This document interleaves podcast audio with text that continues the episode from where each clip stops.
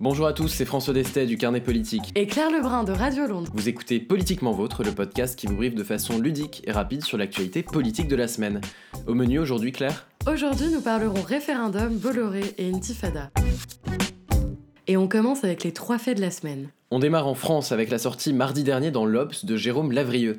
L'ex-directeur de cabinet de Jean-François Copé a lancé une lourde charge contre Nicolas Sarkozy dans l'affaire des comptes de campagne de 2012. Aucun doute, selon lui, l'ex-chef de l'État était bien au courant du système de fausses factures. Pas de quoi calmer la guerre des mots entre Nicolas Sarkozy et Jean-François Copé. Pendant que l'un traite le second de médiocre et de cramé, l'ancien ministre répond en comparant l'ancien président à un Louis XIV ingrat. Décidément, le temps passe, les noms changent, mais les affaires font toujours tâche à droite. Justice toujours au Front National cette fois. Le parti d'extrême conserve sa posture de défiance vis-à-vis des juges. Marine Le Pen dénonce un acharnement judiciaire quand un cadre frontiste parle de procès d'intention contre son parti et remet en cause l'impartialité de la justice. Le parti de Marine Le Pen a été mis en examen en septembre pour recel d'abus et de biens sociaux et complicité d'escroquerie. Comme quoi, justice instrumentalisée à des fins politiques ou pas, c'est un peu l'arroseur arrosé pour un parti qui dénonce sans arrêt la corruption des élites dirigeantes. On termine avec la manifestation mercredi 14 octobre de quelques 7500 policiers, place Vendôme à Paris. Visibilité, considération, mission claire, les revendications des policiers sont nombreuses. Fidèle à sa réputation, Manuel Valls a pris de front un sujet qu'il anime depuis le quinquennat et dit avoir entendu le message des policiers.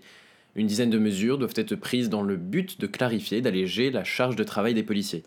Au-delà d'une réponse pragmatique de court terme, le gouvernement est attendu pour mener une réflexion plus profonde sur un sujet que la gauche, historiquement, n'affectionne guère. Mais à un an et demi des présidentielles, pas sûr que ce soit là sa première priorité. On passe à la citation de la semaine.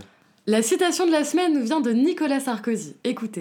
Je voudrais leur dire qu'on a reçu le coup de pied au derrière, mais que c'est pas parce que vous voulez renverser la table que vous descendez de la voiture dont vous abstenez de choisir le chauffeur.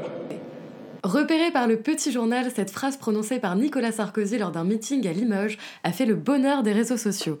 Une métaphore pour le moins énigmatique que certains se sont proposés d'interpréter. C'était pourtant simple. En fait, le coup de pied, c'est les électeurs, le derrière, c'est la droite, renverser la table, c'est voter FN, le chauffeur, c'est le président, et descendre de la voiture, c'est s'abstenir. Une inventivité vertigineuse. Le chiffre de la semaine. Le chiffre de la semaine, c'est 10. 10 comme le nombre de votes au référendum du PS effectué par Baptiste Legrand, journaliste à l'Obs. Le PS organisait depuis vendredi un référendum sur l'unité de la gauche et des écologistes aux élections régionales. Problème, les modalités de participation à ce sondage en ligne sont très peu restrictives. Et oui, en 2015, sur Internet, une même personne peut posséder plusieurs adresses mail et donc voter plusieurs fois à ce même référendum. En plus de Baptiste Legrand, Bertrand, Barnabé, Boris ou encore Bruno Legrand ont eux aussi voté. Chez Metro News, on s'est amusé à faire participer Paul Bismuth, François Caton et Gorge Profonde à cette grande consultation démocratique. Les socialistes semblent avoir encore beaucoup à apprendre d'Internet, un peu inquiétant quand on pense que c'est ce même parti qui a fait voter la loi renseignement. La personnalité de la semaine. La personnalité de la semaine, c'est François Bayrou. Le président du Modem a conclu ce jeudi soir au Sénat une conférence consacrée aux enjeux de la COP21. Le maire de Pau a exprimé l'espoir d'une plus grande prise de conscience. Il déclare Cela n'appartient pas seulement aux États, mais à chacun d'entre nous. Après Nicolas Hulot la semaine dernière, les personnalités publiques semblent désormais en appeler davantage aux citoyens qu'aux représentants. Le problème, c'est de le faire depuis le Sénat. Entendra-t-on son appel? L'article à lire cette semaine. C'est un article du Monde diplomatique signé Serge Halimi. Intitulé Faire sauter le verrou médiatique, l'auteur des Nouveaux chiens de garde rappelle son combat pour une presse impertinente et questionne l'indépendance des médias aujourd'hui aux mains des Bolloré et des Drahi. L'article condamne le traitement des derniers combats politiques contre l'austérité, sans oublier de souligner le cas grec. Alimi rappelle les liens étroits entre la sphère politique et les dirigeants des grands groupes médias et souligne la perdition d'un contre-pouvoir qui n'en est plus vraiment un. Si l'article vise avant tout à faire la promotion du monde diplomatique et de son indépendance, il est aussi un point de vue engagé et cognant sur le monde médiatique actuel. Le lien vers l'article sera en description de ce podcast.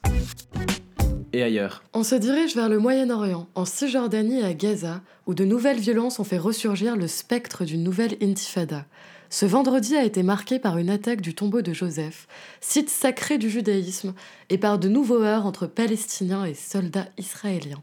Des groupes palestiniens ont appelé un vendredi de la révolution en Cisjordanie et dans la bande de Gaza. Quatre Palestiniens ont été tués, portant à 35 le nombre de morts en Cisjordanie et à Jérusalem depuis le 1er octobre dernier. Le Conseil de sécurité de l'ONU doit se réunir à nouveau la semaine prochaine et espère d'ici là adopter une déclaration commune. Vous avez écouté Politiquement Vôtre, le podcast réalisé par la rédaction de Radio Londres et du Carnet Politique. Vous nous retrouvez toutes les semaines en podcast sur iTunes, SoundCloud et nos sites respectifs. Partagez ce podcast sur tous les réseaux sociaux et réagissez sur Twitter à @carnetpolitique et @radiolondres-fr. Ce podcast était présenté par Claire Lebrun et François Destet. Il a été écrit avec l'aide de Pablo Maya et Milan Malik. Il a été enregistré le 18 octobre et été monté par François Destet. On vous remercie de nous avoir écoutés et on vous dit à la semaine prochaine.